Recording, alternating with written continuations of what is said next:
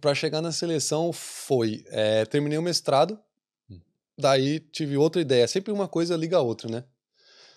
É, eu tive a ideia, tenho um mestrado agora, eu tenho experiência com futebol, sentou eu minha namorada na época, falando assim, vamos fazer um e-mail e mandar para os times da Irlanda. Hum. Vamos mandar para os times de Dublin. Me oferecendo, oferecendo meu trabalho. Mandei para os times da Irlanda e mandei para o Bray Wonders. Eu mandei para os times que era da primeira divisão, na, na divisão mais Sim. top da Irlanda, né? Como estrada Claro, ali. começar ali de, primeira, né? é, porque eu, era o melhor que tinha de futebol, né? Eles não. Um, para ser um negócio sério, né? Uma coisa que tivesse andamento, eu tentei. E um dos times retornou, que, né, que foi o Bray. Na verdade, foi dois. Mas o Bray retornou e falou assim: a gente é, tem interesse no seu trabalho. É, vamos poder marcar uma reunião. Então foi, foi assim que eu comecei. Aí comecei a trabalhar nesse time, né, que é o Bray Wonders, na primeira divisão. E começamos a se destacar. O time se destacou e quando alguma coisa vai bem, todo mundo que está por trás tem uma, uma ascensão, né? Mas vem cá, esses times são times profissionais, são empresas mesmo, né?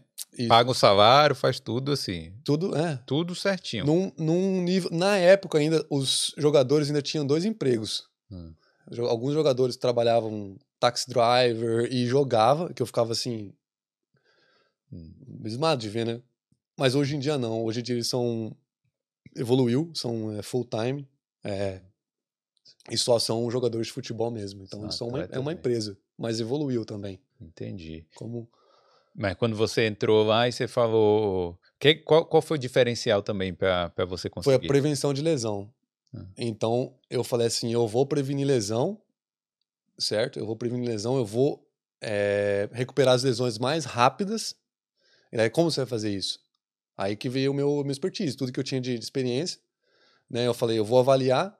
Então eu fiz os testes específicos para as lesões que eu achava que ia ter mais lesões. Então foram testes de força muscular e tudo quantificado.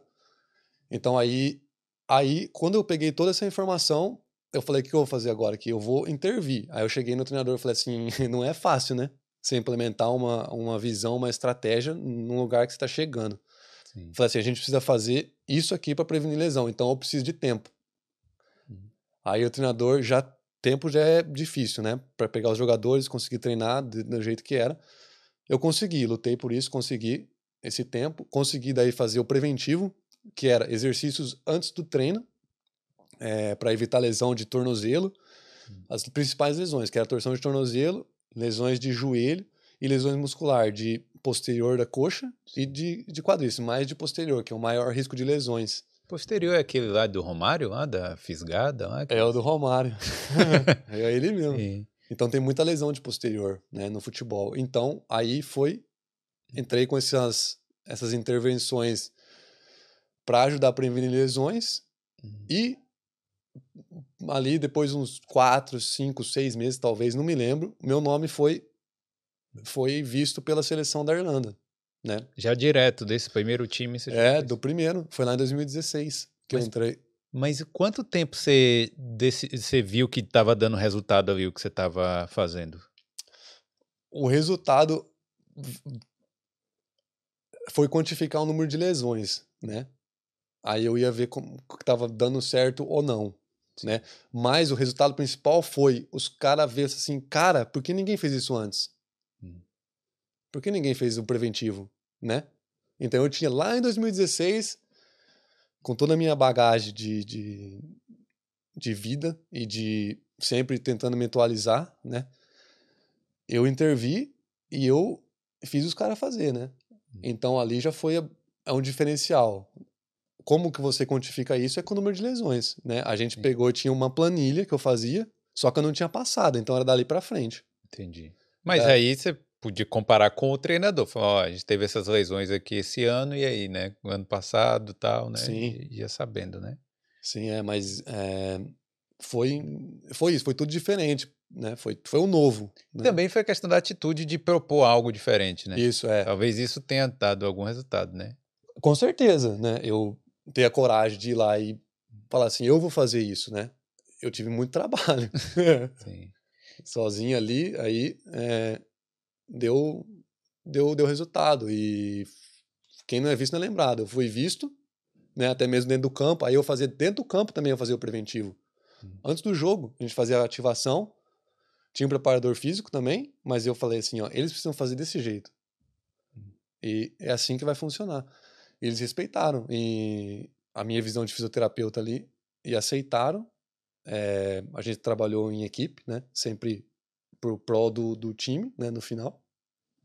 Aí eu fui para entrevista com o diretor médico da da Irlanda, da Irlanda, da seleção da Irlanda, hum. que é o Dr. Alan Byrne, que ainda hoje ele é o ele é o diretor médico. Ele era o médico da principal e diretor médico da, da seleção da Irlanda. Hum. Aí eu cheguei lá para entrevista com ele e já foi tudo pensado, né? Eu já levei meu computadorzinho com é, tudo que eu fazia era filmado.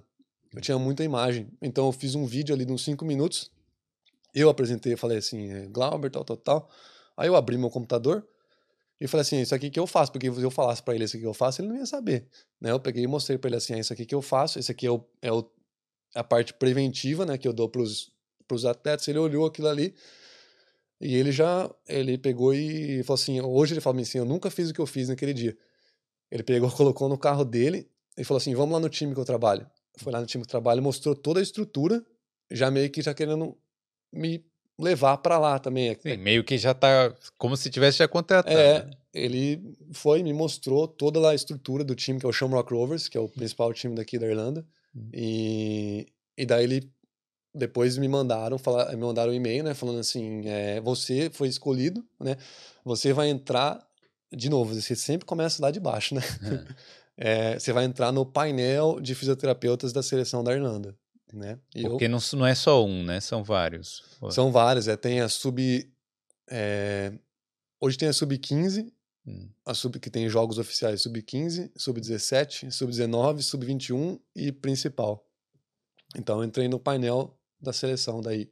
Hum. Lá em 2017. Mica, normalmente a gente pergunta, né? Ó, oh, tem, Existe algum preconceito por ser brasileiro? Mas nesse caso, como é futebol, existe alguma vantagem por ser brasileiro, você acha? Muita. É, eu respeito. É. Eu respeito do, do que o Brasil é no futebol.